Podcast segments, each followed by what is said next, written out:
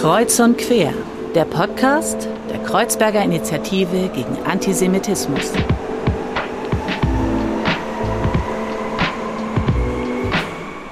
Hallo und herzlich willkommen zu einer neuen Folge von Kreuz und Quer, dem Podcast der Kreuzberger Initiative gegen Antisemitismus. Mein Name ist Fadl und ich habe das große Vergnügen, im Rahmen dieses Podcasts mit verschiedenen spannenden Gästen ins Gespräch zu kommen zu sehr spannenden Themen. Und heute in der heutigen Folge wollen wir sprechen über das Aufwachsen in Israel, über die Arbeit der Bildungsstätte Anne Frank in Frankfurt, über die AfD-nahe Stiftung, die Desiderius Erasmus Stiftung und über Antisemitismus in unserer Gesellschaft. Und ich freue mich tatsächlich, dass ich einen wirklich unglaublich kompetenten Gast hier im Studio habe, der unglaublich viel dazu sagen kann, denn er ist tatsächlich der Leiter der Bildungsstätte Anne Frank in Frankfurt. Er ist Publizist und seit 2021 Professor für transnationale soziale Arbeit. Mit mir im Studio sitzt Miron Mendel. Miron, wie geht's dir?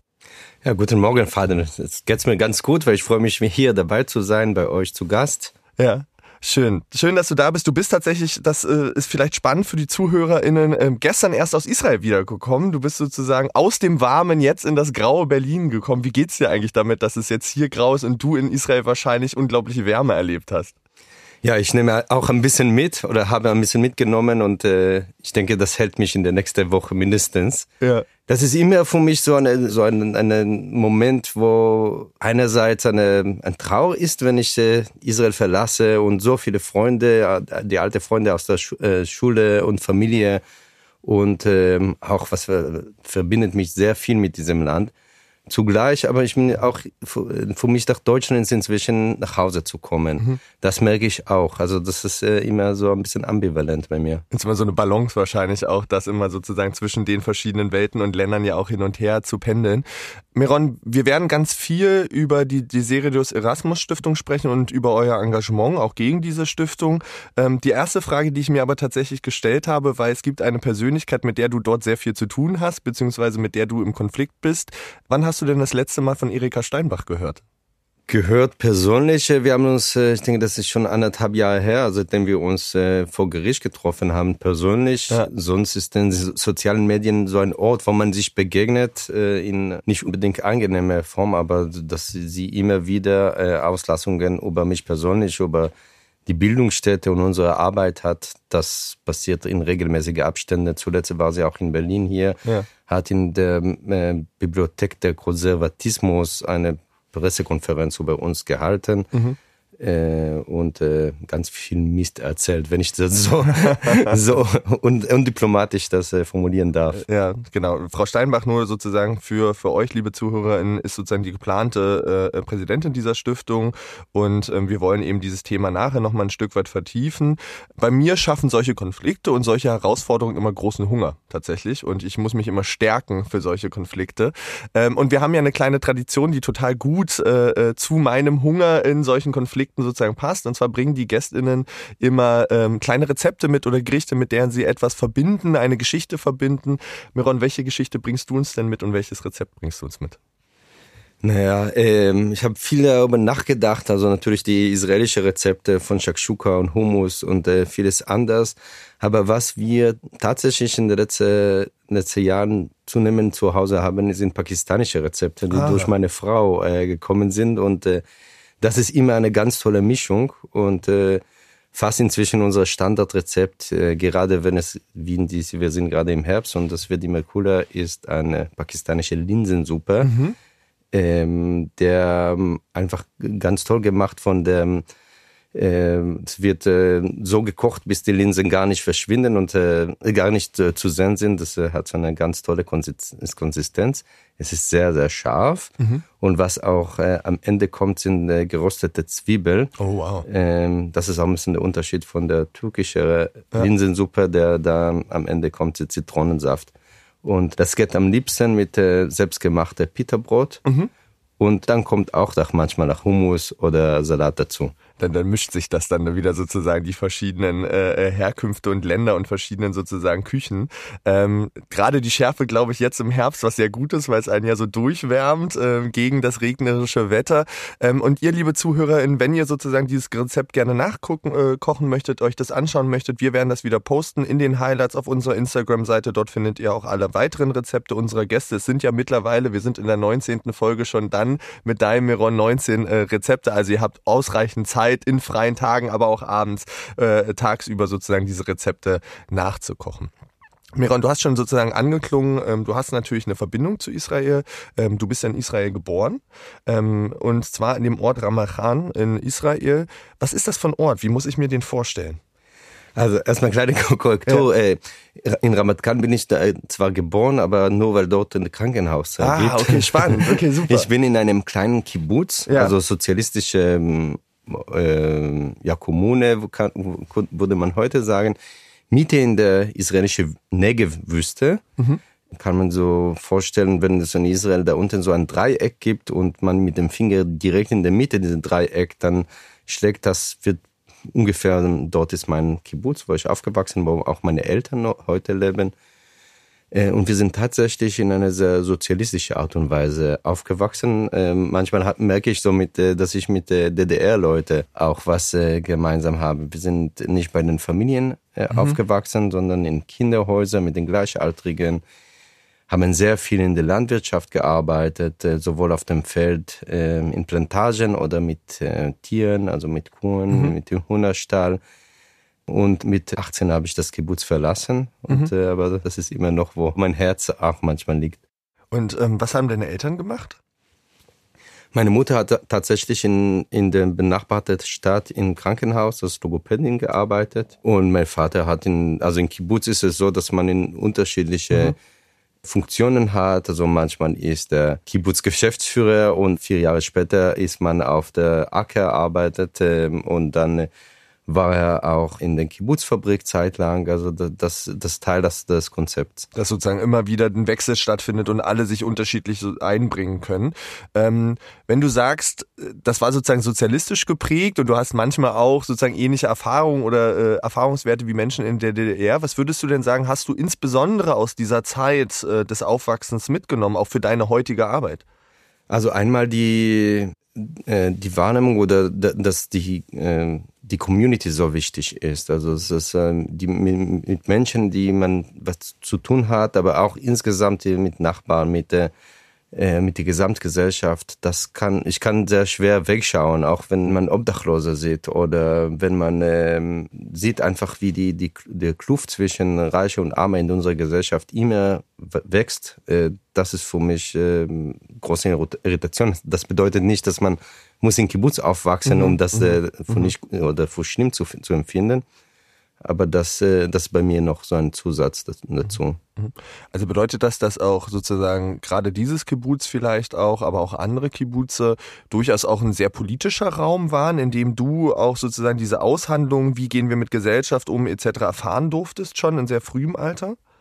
Also was ist interessant, das ist eigentlich war nicht politisch, weil das ja. hat die Lebensweise. Also ja. man, man hat das ein, einfach ausgelebt. Ja. Also mit den Nach- und Vorteilen zugleich. Also das ist, dass wir sehr wir durften oder wir haben unsere Klamotten nicht selbst gekauft oder war nie in, äh, in einem Geschäft, sondern das wurde alles bereitgestellt. Man hat in, in Speisesaal äh, zusammen gegessen, das gleiche Essen, man hat die gleiche Klamotten äh, bezogen. Also dann hat man das auch äh, irgendwie jährlich von der Zentrallager bekommen, mhm. was mhm. vielleicht äh, ein Jahr vorher dein großer Bruder getragen hat. Dann hast du oder die, also muss nicht von der Familie, es kann jemand anderes aus dem Kibbutz. Und das war nicht politisch, war das dann einfach eine Lebensweise. Wo es so politisch war, war dann das Thema Friedensarbeit. Mhm. Also wir, wir waren äh, also ein bestimmtes Alter sehr politisiert, was die Situation mit den Palästinensern angeht und äh, da habe ich auch meinen mein eigenen Weg geschlagen. Mhm. Magst du da vielleicht nochmal reingehen? Was bedeutet denn vielleicht Friedensarbeit für dich oder wie hast du das erlebt? Wie hast du das erfahren? Wie bist du dazu auch gekommen? Ja, das, das war tatsächlich die, das Erkenntnis, dass, äh, dass Israel nicht immer, nicht für die Ewigkeit in Konflikt leben kann und mhm. dass wir, das war mir relativ früh bewusst, dass wir in so einer, einer Art von isolierte Ort aufwachsen, also in Mitte der Wüste, da hat man auch äh, die Beduinen immer mal begegnet, aber das war nicht so wirklich das reale Situation in der, in der israelischen Gesellschaft. Und so ungefähr mit der neunten Klasse habe ich dann äh, mich sehr aktiv in, in bestimmte Gruppen dazugestoßen, wo Begegnungen mit Palästinensern stattgefunden haben, sowohl mit Palästinensern, die in Israel leben, als auch Palästinenser aus Westbank. Damals hat man auch Kontakte in, mit den Gazastreifen mhm, mh. und ähm, da entstanden Kontakte, da hatten wir sehr viele politische Diskussionen. Wir waren sehr viel auch in Demonstrationen. Äh, damals gab es noch keinen Zaun, aber auf die Grenze zu, zu Westbank, das hat mich schon zu Jugendzeit sehr geprägt. Wie oft wirst du denn hier in Deutschland auf diesen Konflikt angesprochen? Weil ich kann mir das vorstellen als jemand, der aus Israel kommt, dass man da natürlich eine unglaubliche Projektionsfläche auch für die Menschen und für die eigenen Meinungen äh, hinsichtlich dieses Konflikts ist. Wie geht's dir damit, wenn die Leute sozusagen manchmal auch vielleicht das so reduzieren, äh, einen selber auf diesen Konflikt? Ja, also allgemein ist der Phänomen so, dass, dass Juden tatsächlich sehr oft äh, wegen des Konflikts angesprochen mhm. werden. In meinem Fall ist gar nicht so verkehrt. Also das ist tatsächlich, der Nahostkonflikt äh, ist Teil meiner Biografie. Mhm. Ich habe mich äh, sehr früh dafür engagiert und äh, ich schreibe immer noch publizistisch und solche Themen bin ich in der Friedeninitiative von Givat Haviva aktiv. Von daher ist für mich persönlich keine Irritation, wenn man mich anspricht. Ähm, natürlich gibt es manchmal auch sehr verkehrte Formen, wie man darüber angesprochen wird. Hast du da ein also Beispiel vor, wo, wo dir das mal begegnet ist? Es geht in beide Richtungen. Ja. Also zum einen äh, gibt es diejenigen, die denken, oh, der ist israelistämmige, der ist bestimmt ein Araberhasser. Mm. Und dann äh, springen sie auf die Karre und sagen, ja, äh, wir sind auf eurer Seite, ihr sollt also ihr sollt schon Gaza äh, bombe, komplett bombardieren und sie alles äh, ins Meer werfen oder warum seid ihr so so ähm, mit äh, Sandhandschuhen mit Palästinenser? Also das ist eine Richtung und äh, die eine Richtung genau das, das Gegenteil. Also es wird schon oft dann irgendwie blöd angesprochen, dass wir jetzt äh, gerade der zweite Holocaust für die Palästinenser einrichten und so weiter. Das sind auch so eine Okay. So eine Richtung. Wie nimmst du denn allgemein vielleicht die Diskussion in Deutschland über den Nahostkonflikt wahr? Ähm, weil sich da ja möglicherweise auch Sachen gerade insbesondere durch Social Media ähm, nochmal verändert haben. Wie ist so deine Einschätzung? Wie wird darüber geredet? Ähm, wie empfindest du das? Ich habe es ja irgendwann, äh, ich denke, das war der letzte Konflikt mit Gaza im Mai dieses Jahres, den Begriff der Fußballstadion-Mentalität äh, geprägt. Und ja. äh, das irgendwie kam mir so vor, dass wirklich wir haben, wenn es um Nahostkonflikt geht, so eine Art von Fußballstadion-Mentalität. Nämlich wir haben die, die Pro-Israel und die Pro-Palästina-Fraktion. Und dann es ist egal, was eigentlich dort passiert. Man, man ist seine Mannschaft äh, verbunden und wird äh, leidenschaftlich mit der Fahnen dann äh, rumspringen und äh, auf der Seite stehen von, von seiner Partei. Damit verkennt man ein, einmal die, die, äh, die Punkte, wo es in, wo gerade Differenzierungen äh, hm, angebracht es Graubereiche auch gibt, ne? Ja. Und vor allem auch wenn man, äh, wenn man sich als pro-palästinensisch versteht und die Palästinenser dabei als eine Marche macht und die Israelis zu oder andere auch genauso wie mit pro-israelisch, dann verkennt man, dass innerhalb der israelischen Gesellschaft und innerhalb der palästinensischen Gesellschaft unglaublich große innere Konflikte gibt zwischen Radikalen, zwischen diejenigen, die gerade ihr Geschäftsmodell der Konflikt ist und diejenigen, die versuchen, leider bisher erfolglos, einen Friedensprozess mhm. voranzutreiben. Von daher ist es, mein Wunsch ist immer so eine, so eine dritte Fraktion oder eigentlich das, das gar nicht keine Fraktion, sondern eine Sicht auf den Konflikt, der genau diese Differenzierung leistet und, und schaut oder sich selbst fragt, wie kann ich friedliche Kräfte an beide Seiten fördern? Wie kann ich empathisch für beide Bevölkerungsgruppen zeigen. Das bedeutet nicht, dass man eine Politik oder die andere Politik gut finden soll. Mhm.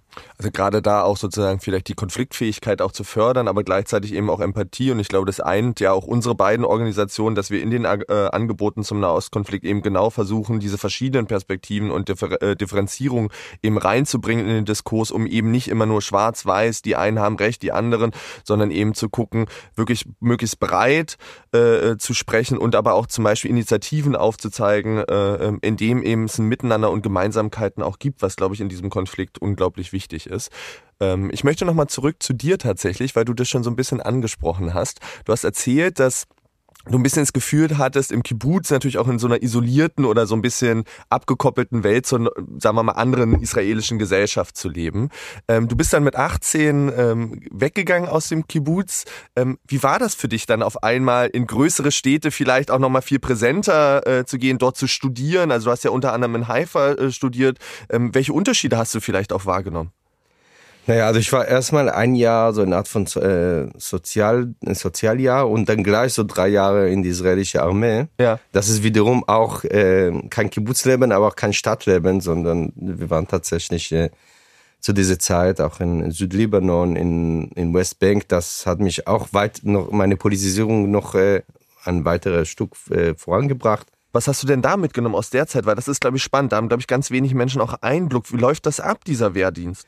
Na, es hat natürlich damit zu tun, welche Einheit wird man einberufen. Da gibt es auch die ganze Bandbreite von irgendwelchen Sekretären bis zu äh, Kampfsoldaten. Ich war tatsächlich in eine Infanterieeinheit mhm. und nach einer Grundausbildung wird man geschickt erstmal ähm, in, also in die damalige Einsatzgebiete. Israel hat damals der Südlibanon besetzt ja. ähm, und natürlich nach wie vor Westbank ist, eine, ist ein großer Einsatzort. Ja, beide hat mir noch bestärkt in dem das Gefühl, was wo äh, Sinnlosigkeit diese Einsätze sind. Dabei will ich nicht sagen, dass man die, die, die Armee hätte ja. man sofort äh, zurückziehen sollen, aber dass dieser Alltag der, der Besatzung in Westjordanland ist tatsächlich eine sehr traurige Realität.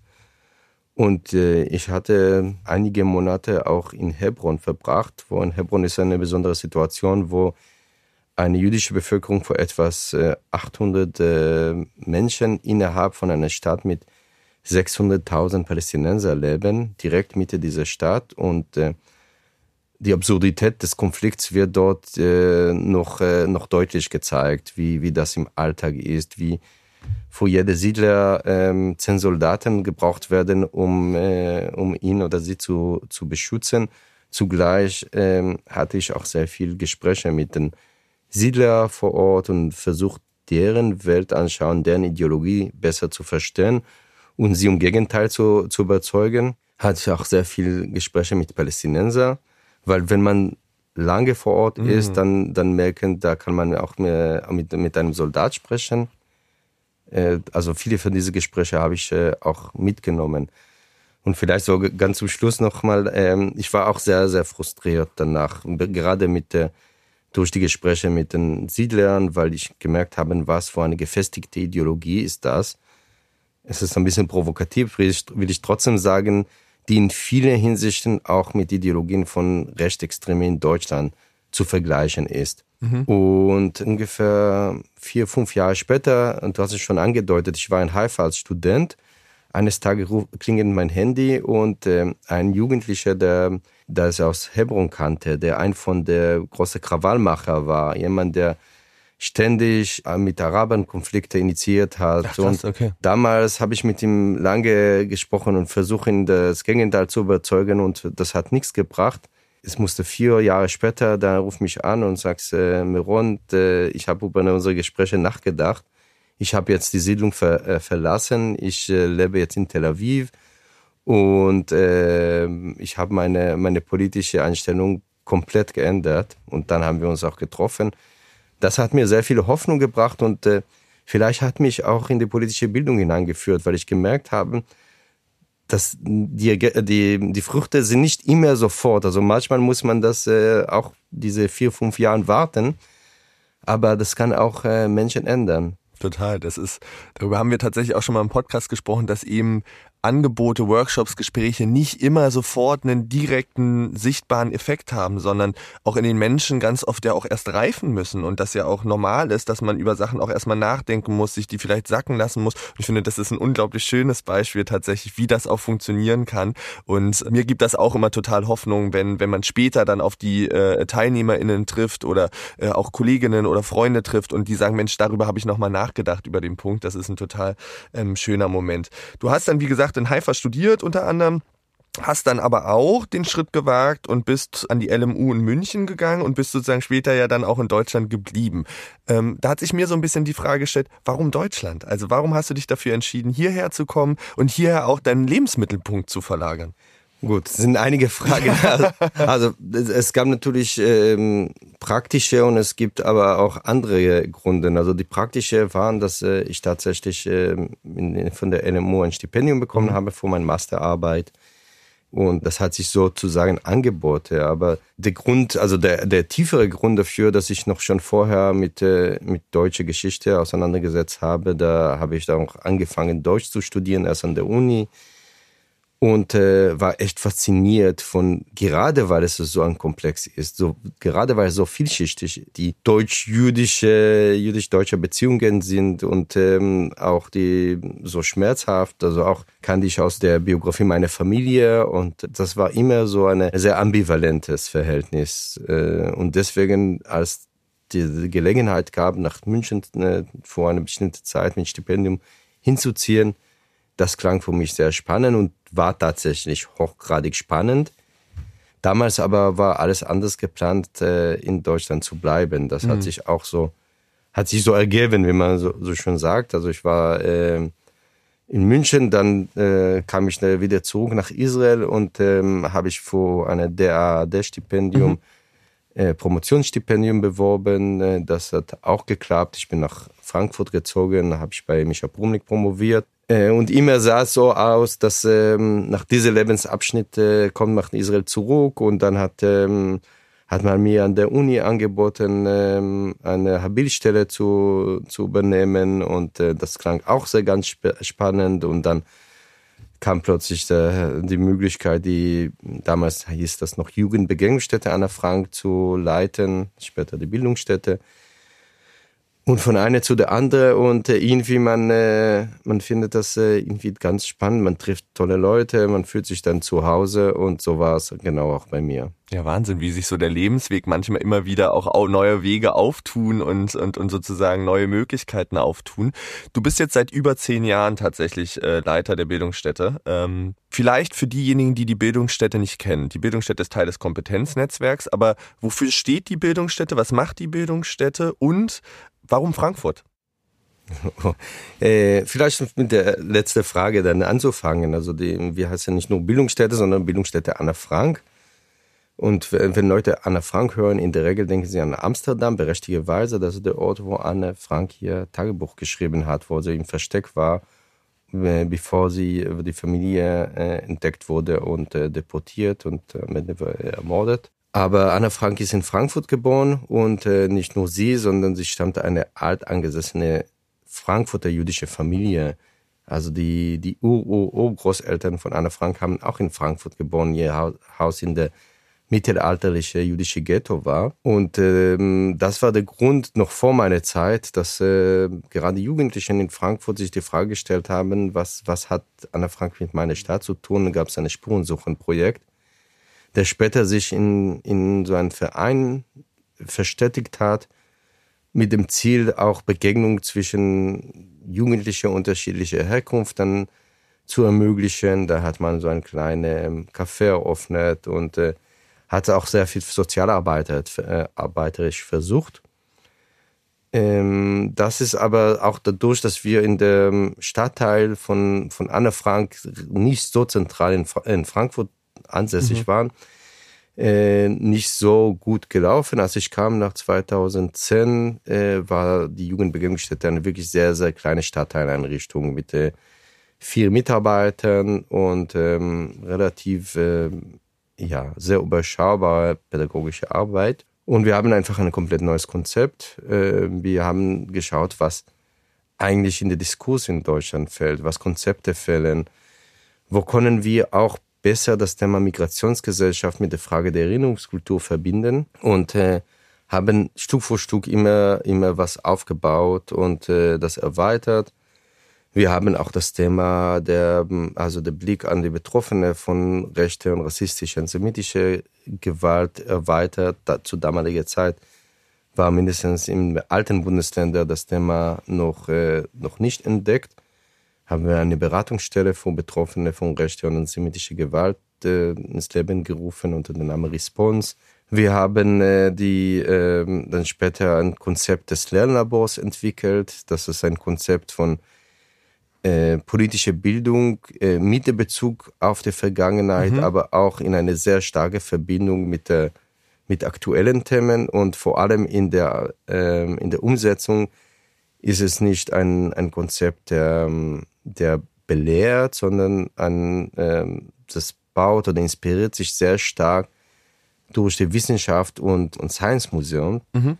wo es viel mehr darum geht, äh, zu, in, in die Interaktion zu kommen, zu spielen, sich irritieren zu lassen und zu experimentieren. So funktionieren äh, unsere Lernlabors. Wir haben ein Lernlabor, ein festes Lernlabor in Frankfurt. Wir haben ein, äh, ein Lernlabor, die durch die Bundesrepublik tourt.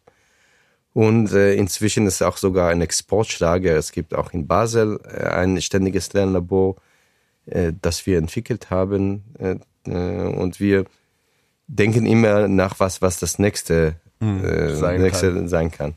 Bei dem Lernlabor möchte ich gerne nochmal einhaken, weil das finde ich eine unglaublich spannende Idee, weil man kann ja so eine Stätte, also vielleicht nochmal gesagt, das ist sozusagen, das Lernlabor heißt Anne Frank, morgen mehr, ähm, ähm, wo es sozusagen sowohl um die Biografie von Anne Frank geht, aber eben auch, das finde ich total spannend, auch um andere Biografien, um andere junge Menschen auch, also es weitet ja auch so das Thema.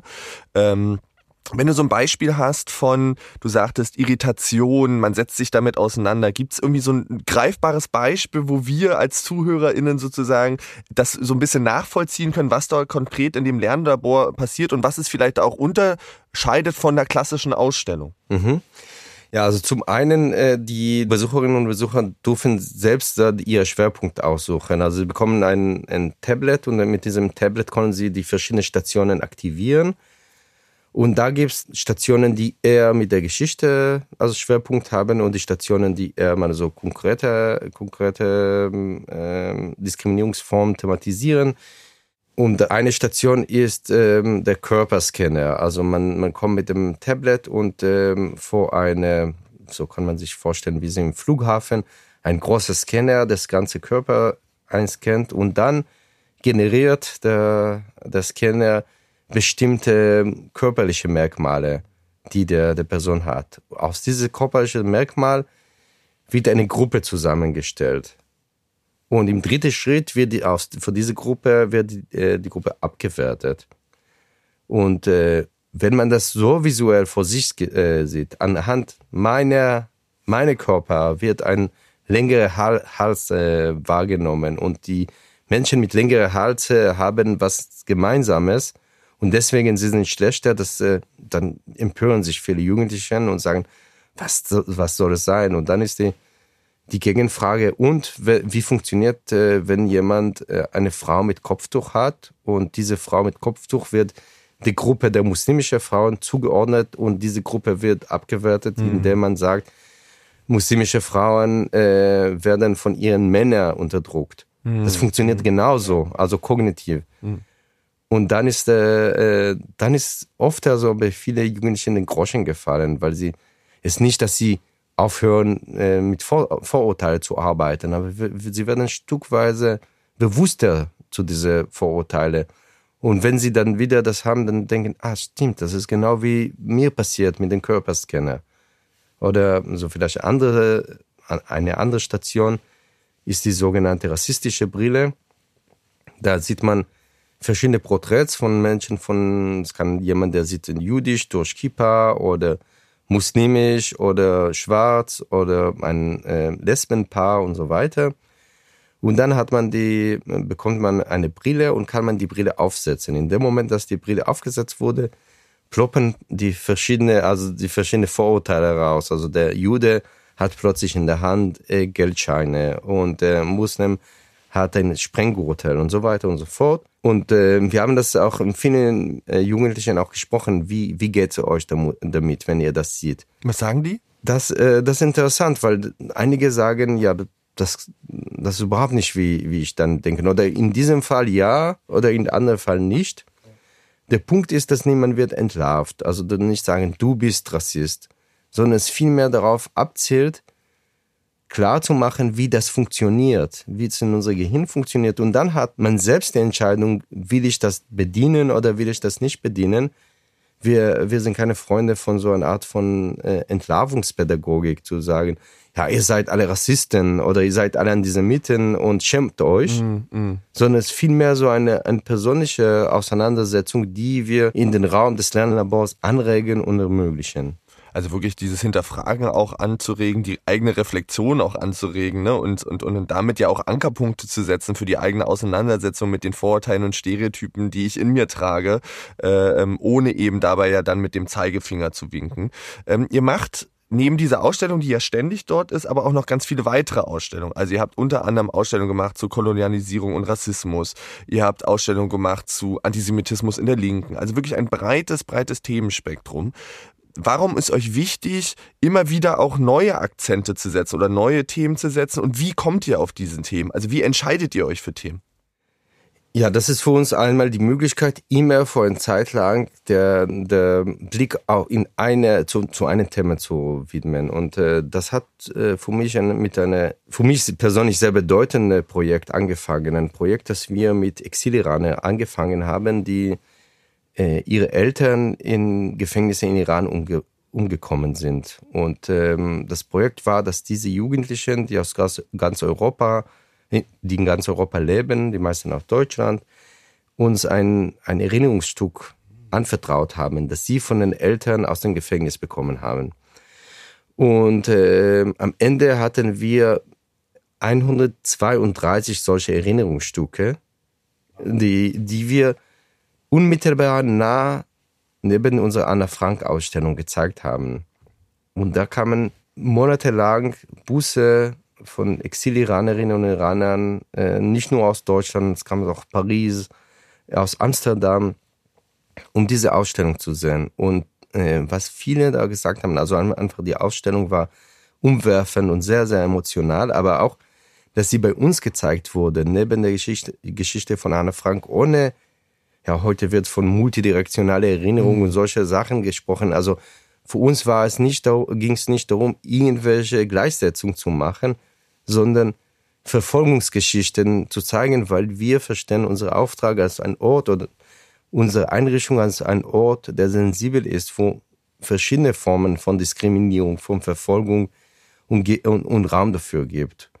Und diese Verbindung ähm, oder dieses Konzept äh, wiederholen wir immer wieder, dass wir gerade Menschen oder Gruppen äh, Platz geben, um ihre Geschichte zu erzählen, gerade Gruppen, die vielleicht in dem Mainstream äh, gar keinen Platz haben. Das war auch eine, in diesem Beispiel auch eine Rückmeldung, dass viele gesagt haben, sie sind so gerührt, weil jemand, jemand uns Platz gegeben hat, weil jemand interessiert sich für unsere Geschichte hier in Deutschland. Und äh, genau, das, deswegen haben wir immer wieder solche, solche Themen aufgegriffen, zum Beispiel 100 Jahre Völkermord an Armenien mhm. äh, haben wir dazu eine für mich sehr bedeutsame Ausstellung entwickelt, auch mit jungen Armenierinnen und Armeniern und äh, äh, Biografien von schwarzen Menschen in Deutschland und so weiter und so fort.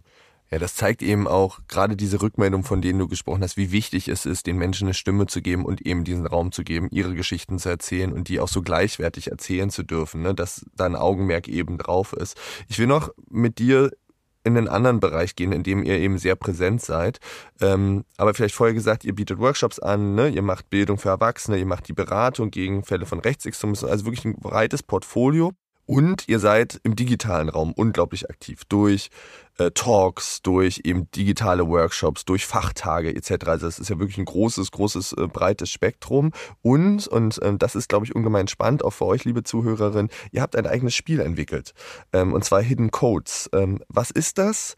Und welche Möglichkeit bieten euch genau diese digitalen Zugänge? Also was schaffen wir vielleicht durch diesen digitalen Raum?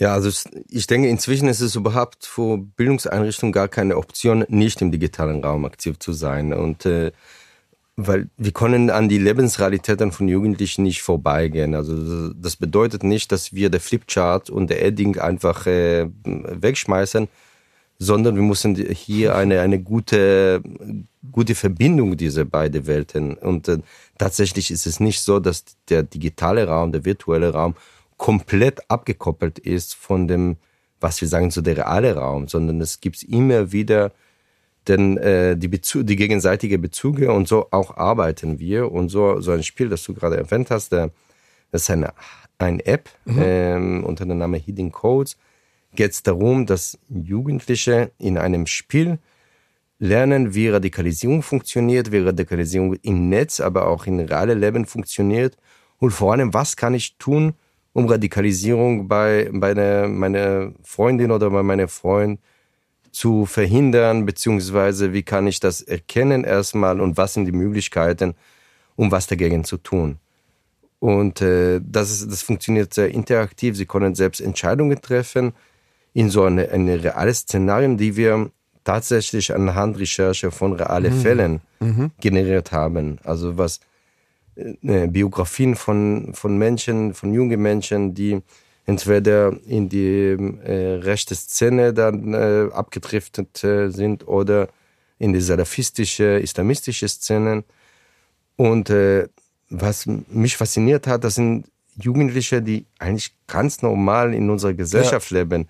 Die gehen ganz normal in, in, in, in Schulen, die, wo sie mit äh, alle möglichen äh, Gleichaltrigen in Begegnung kommen. Und trotzdem werden sie Stück für Stück in diese, in diese Richtung äh, radikalisiert.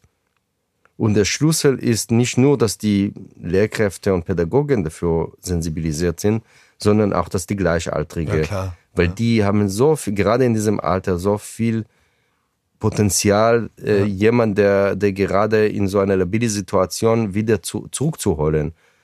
Und, auch das, das zu melden, ein Problem zu melden. Und äh, genau das ist das Ziel des, des Apps vielleicht auch dazu sensibilisieren, dass es eben kein Verraten ist, wenn ich merke, dass ein Freund von mir in dem Alter äh, äh sozusagen da reinrutscht, sondern eben eher, dass es eine Schutzfunktion ist, damit ich meinen Freund auch unterstütze. Wie wird das denn angenommen von Jugendlichen? Was sind denn so die Rückmeldungen, die ihr bekommt? Also einmal waren wir erstmal überwältigt, weil kamen so viele Anfragen, nicht nur aus, äh, aus Deutschland, sondern insgesamt aus dem ja, klar, deutschsprachigen Raum.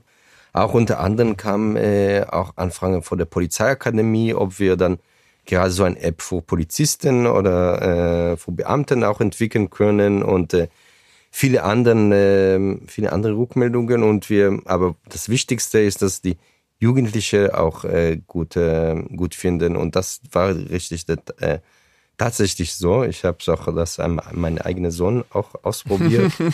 er war auch hin und weg Cool. Ähm, das ist, äh, das zeigt auch, dass, äh, dass ein pädagogisches Produkt nicht unbedingt langweilig ja. sein muss oder altbacken, sondern das kann durchaus mit mit vielen Spiele konkurrieren, die bei dem äh, bei amerikanische oder andere Anbieter dann äh, hergestellt werden. Und äh, trotzdem, weil wir weil wir eine, eine ähm, andere Schwerpunkt haben und wir können auch für Jugendliche auch relevant sein. Mhm.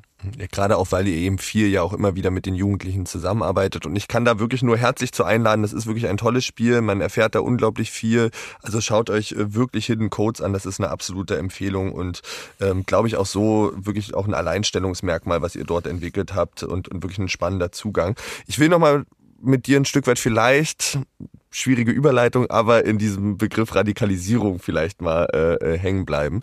Ähm, es ist war ja schon in meiner Eingangsfrage zu Erika Steinbach ähm, klar, wir kommen nicht umhin, um eure Kampagne ähm, kein Geld für die AfD zu sprechen. Ähm, das ist eine Kampagne, die sich klar richtet gegen diese äh, Entwicklung der Stiftung, der AfD-nahen Stiftung, vielleicht für die Zuhörer, die diesen Diskurs auch gar nicht so dolle kennen, wo seht ihr das große Problem an dieser Stiftung? Also was ist vielleicht auch die Gefahr an dieser Stiftung? Ja, zum einen, also diese Stiftung ist nicht anders als ideologisch äh, wie die AfD. Mhm. Also wenn man die AfD als äh, unbedenklich findet und ähm, ähm, eigentlich sagt, ja, die AfD ist genauso eine Partei wie andere Partei ist, dann soll man auch äh, nicht so besorgt sein wegen der Desiderius Erasmus Stiftung. Aber wenn man doch die Gefahr der Ideologie, die durch die AfD in sozusagen in den Parlamenten, in den Landesparlamenten, in unserem Bundestag sieht, dann musste man auch große Bedenken haben, bevor man eine Stiftung nimmt und was auf uns wartet. Jetzt war das das zweite Mal, dass die AfD in den Bundestag einzieht. Diese Stiftung mit viele, viele Millionen von Steuergelder aus, ausstattet. Hm. Es ist nicht, dass die, ähm, diese Stiftung ähm, etwas denkt oder tut, das nicht schon da ist. Also wir haben de, ähm, wir haben in Schnellrode das Institut für, äh, für Staatspolitik und wir haben in ähm, wir haben äh, in sehr viele, wir haben Atlas-Initiative und ein Prozent-Initiative, sehr viele rechtsradikale Initiativen, die in den letzten Jahren entstanden sind, stärker, äh, vor allem seit 2015. Aber keine von diesen Initiativen werden von, mit so vielen Millionen von Euro mm. ausgestattet. Mm. Und die, das ist eine Gefahr, die, äh, die wird uns in ganz neue Dimensionen in, der, in dem Umgang mit Rechtsradikalisierung dann stellen, weil wir in Zukunft, die, äh, in, wenn wir in Schulen arbeiten, müssen wir damit rechnen, dass uns gegenüber eine sehr mächtige Akteur da auftritt, ein Akteur, der auch äh, das Geld ist, ähm, mit dem Geld wird dieser Akteur Personal schaffen, äh, Räume kaufen und anmieten, aber auch Legitimität, Legitimität bekommen. Also da, da darf keine Schule sich, äh, sich von dieser äh, Stiftung abgrenzen. Mhm. Oder ähm, wenn wir über die Universitätenlandschaft sprechen, das ist wird die Schmiedekader von die nächste Generation des Rechtsradikalen ausgebildet, ähm, mit allem möglichen Training bekommen, damit sie effektiv an die ähm, Gruppenpsychologie unserer Bundesrepublik ab, äh, abarbeiten mit dem klaren Ziel, diese Ideologie hochprofessionell zu verbreiten, langfristig. Also die ähm, Vorsitzende der Stiftung Erika Steinbach äh, redet davon, die Eroberung der vorpolitischen Raum. Ach krass. Also die, die, was damit gemeint, dass hier der Fundament, Fundament gelegt wird, um im großen Stil eine, eine neue Orientierung mm. in, der, in der Gesinnung mm. von einer ganzen Generation voranzutreiben. Und wie, und wie oft er ist, dass äh, wir haben vor drei Jahren schon angefangen, auf diese Gefahr hinzuweisen. Und es ist so oft, dass die erstmal die Reaktion, ja, hat noch drei Jahre, es ist nicht so schlimm, oder kann man sowieso nicht tun und so weiter. Das ist die Reaktion, die wir über den Jahren immer wieder bekommen. Und jetzt ist genau passiert, was, was nicht zu, was zu verhindern war, aber nicht verhindert wurde. Nämlich die, die AfD ist wieder in den Bundestag eingezogen und damit hat sie den Anspruch auf diese Gelder. Und jetzt ist ähm, ja fünf nach zwölf und ist die Zeit, äh, eine Gesetz, Gesetzänderung beziehungsweise muss man gar keine Gesetzänderung vornehmen, sondern weil es kein Stiftungsgesetz gibt. Das ja. ist eine große Lücke, dass ähm, dass so ein Automatismus daraus entsteht sozusagen, ja. Genau, also es gibt äh, wird jährlich 650 Millionen Euro verteilt, mhm. ohne dafür, dass es dafür eine Gesetzgrundlage gibt. Oh, Und äh, deswegen ist unsere Forderung an die Politik, ich muss ein Stiftungsgesetz verabschieden, der genau, ein Gesetz, das genau regelt, nach welchen Kriterien Gelder in diese Millionen von, von Euro, wie werden sie auch äh, verteilt? Mhm. Ich habe dazu mehrere Punkte. Ähm, und zwar der erste Punkt ist, weil du das auch schon selber sagtest am Anfang, diese Frage von Legitimität der AfD. Also ganz oft hören wir dieses Argument von, die AfD ist doch gewählt und damit ist die automatisch eine demokratische Partei und, und damit sollte sie auch alle Förderung bekommen, die auch andere Parteien äh, bekommen.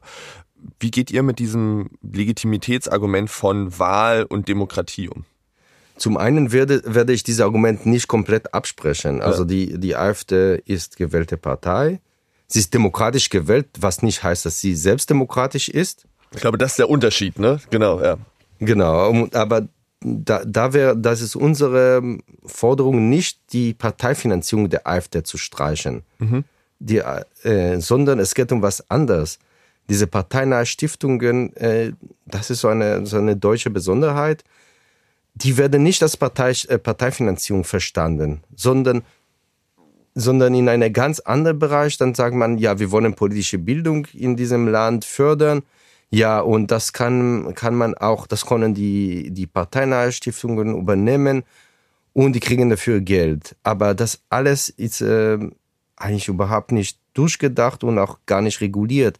Nach welchen Kriterien?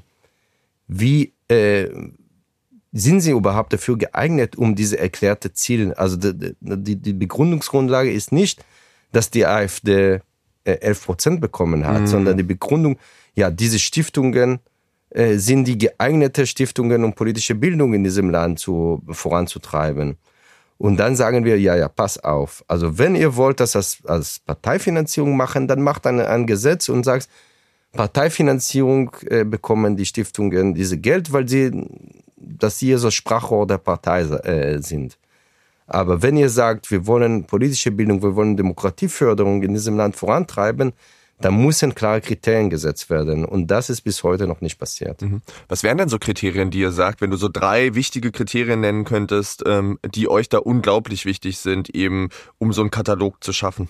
Ja, also der eine ist die Qualifikation der, der Stiftungsgremien. Also das ähm, wenn wir eine, eine Stiftung gründen um äh, Kernphysik, äh, im Bereich der Kernphysik und äh, werden jemand äh, mich äh, einberufen zu, zu Vorstand, dann würde ich sagen, es tut mir leid, ich bin nicht qualifiziert, im, im Bereich der Kern, Kernphysik zu beraten. Bei äh, politischer Bildung verhält sich ganz anders. Jeder fühlt sich dann irgendwie berufen. Jeder hat angeblich die Qualifikationen, genau diejenigen, die offensichtlich ungeeignet sind. Menschen, mhm. die in, äh, in rechtsextreme Aktivitäten äh, involviert äh, sind. Menschen, die die Würde der, der Menschen absprechen, äh, mit Forderung zum Beispiel, dass das Sozialhilfeempfänger ihr Wahlrecht abgezogen wird wie die Atlas-Initiative Atlas fordert. Und äh, das wäre die erste Forderung, zu, eine Eignung zu finden, wenn man die, die politische Bildung und Menschenrechtsbildung einerseits, dass diejenigen, die in den Stiftungsgremien sitzen, auch Positionen vertreten, die kompatibel sind. Ja, sich auch dazu verpflichten im Prinzip, ne? Also sozusagen Menschenrechte, Menschenwürde, demokratische äh, Rechte sozusagen aufrechtzuerhalten und ja auch zu fördern, ne? Genau. Und äh, solange das nicht passiert, dann kann man, äh, äh, da herrscht so eine Beliebigkeit. Das kann ja. jeder sich dann in diese, mit diesem Geld bedienen. Und was wir auch gerade sind, dass die von alle parteinahe Stiftungen, die Desiderius Erasmus Stiftung ist die Stiftung, die am nächsten an ihrer Partei da sitzt. Dann gibt's sehr viele Leute, die eine Doppelfunktion haben. Sie sind im Bundestag für die AfD oder in bestimmte Funktionen der AfD und in diese Stiftung. Und äh, da kann man einfach sagen, dann deklariert es einfach als äh, Parteifinanzierung und Schluss. Mhm, mh. Das große Problem ist, glaube ich, um, um das nochmal zusammenzufassen, ist ja im Prinzip, was du sagst, es bedeutet, diese Stiftung und damit auch diese Ideologie geht auf einmal in die Fläche. Sie wird viel stärker verankert auch in Schulkontexten, außerschulischen Bildungskontexten. Sie bildet selber Leute aus. Also es wird sowas wie ein Studentenförderungsprogramm geben wahrscheinlich, was es bei den anderen Stiftungen eben auch gibt und damit auch eine Festigung der Ideologie. Und die große Gefahr ist, dass diese Ideologie und diese rechtsextreme Gedankengut damit auch noch salonfähiger wird, als sie möglicherweise jetzt auch schon zum Teil ist und einen viel größeren Diskursraum auch wieder einnimmt. Ähm, das sind ja Punkte, wo bei mir sofort sich die Nackenhaare aufstellen, wo ich so denke, uff, dramatisch.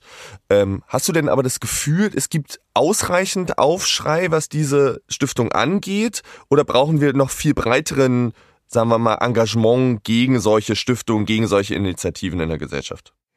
Ja, offensichtlich, wir haben nicht genug äh, Aufschrei, weil unsere Ziele ist noch nicht erreicht. Also es sind nach wie vor keine Stiftungsgesetz auf dem Weg. Wir haben einen Teilerfolg erreicht, indem dass die die Partei Die Grünen, äh, die das in ihr Wahlprogramm aufgenommen haben. Darüber waren wir sehr glücklich. Mhm.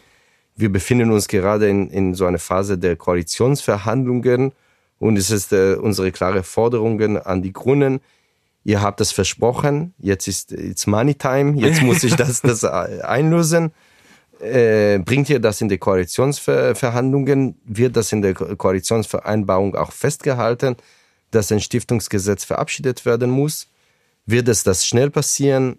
Also, und dafür brauchen wir den Druck, weil wir, was wir auch erleben, das muss man nicht nur äh, sagen, Klimakatastrophen oder Afghanistan mhm. oder alles. Die Politik handelt chronisch zu spät. Ja.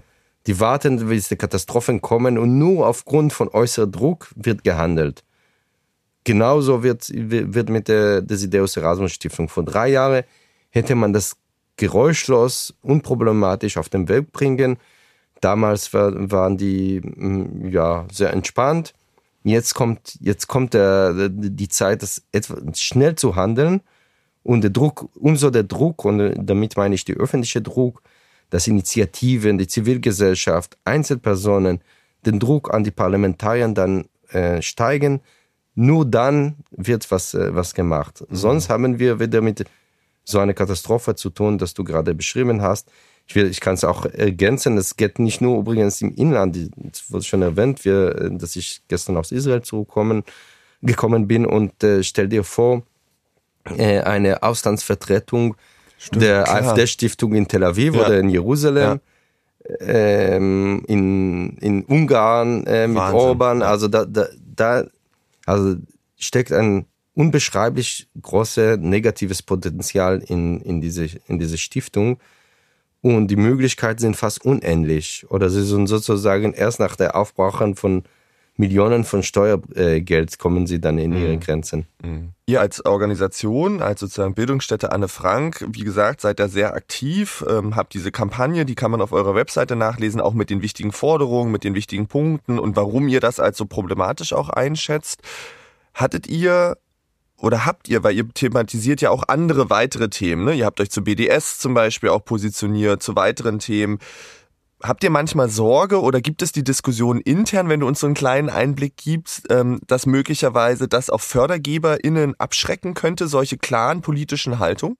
Ja, sicherlich. Also das, äh, das ist immer ein Tauziehen oder wenn man sie auch so nennt, äh, es kann auch konflikthaft sein, wenn wir als zivilgesellschaftliche Organisation äh, den, die Freiheit und Autonomie beanspruchen, unsere Stimme klar und deutlich zu äußern und Geldgeber, die, die sagen, ja, aber das gefällt uns oder das gefällt uns nicht.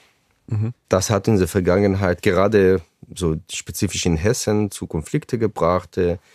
Wenn wir ähm, Phänomene wie ähm, Rassismus und Rechtsextremismus in der hessischen Polizei deutlich kritisiert haben und sehr früh, also als das erstmal dann äh, in Forschung kam, wo viele das noch nicht der, der Ausmaß erkannt haben. Genau, nur damit die Zuhörerinnen mitgenommen werden. Es geht darum sozusagen um rechte Chats, rechte Gruppierungen in Polizei, die ihr sehr früh thematisiert habt, wo ihr verschiedene Einträge dazu gemacht habt, Blog-Einträge auf Social Media sehr präsent wart äh, und eben versucht habt, dafür auch eine Sensibilität zu schaffen, dass es diese Herausforderung im Polizeiapparat in Hessen eben gibt. Genau. Und ähm, ich rede über 2016. Mhm. Äh, seitdem sind sehr viele weitere Skandale und äh, äh, Probleme in der hessischen Polizei zu Vorschein gekommen. Äh, das, äh, das hat aber da, daran nicht geändert, dass, weil wir eine der ersten waren, die das thematisiert haben und problematisiert haben, ganz klar von unserer Geldga Geldgeber in der hessischen Innenministerium zugepfiffen wurden. Äh, das hat auch in der Vergangenheit immer wieder zu, zu Konflikten geführt, wo uns Gelder verwehrt wurden, wo wir so Projekte gestrichen wurden.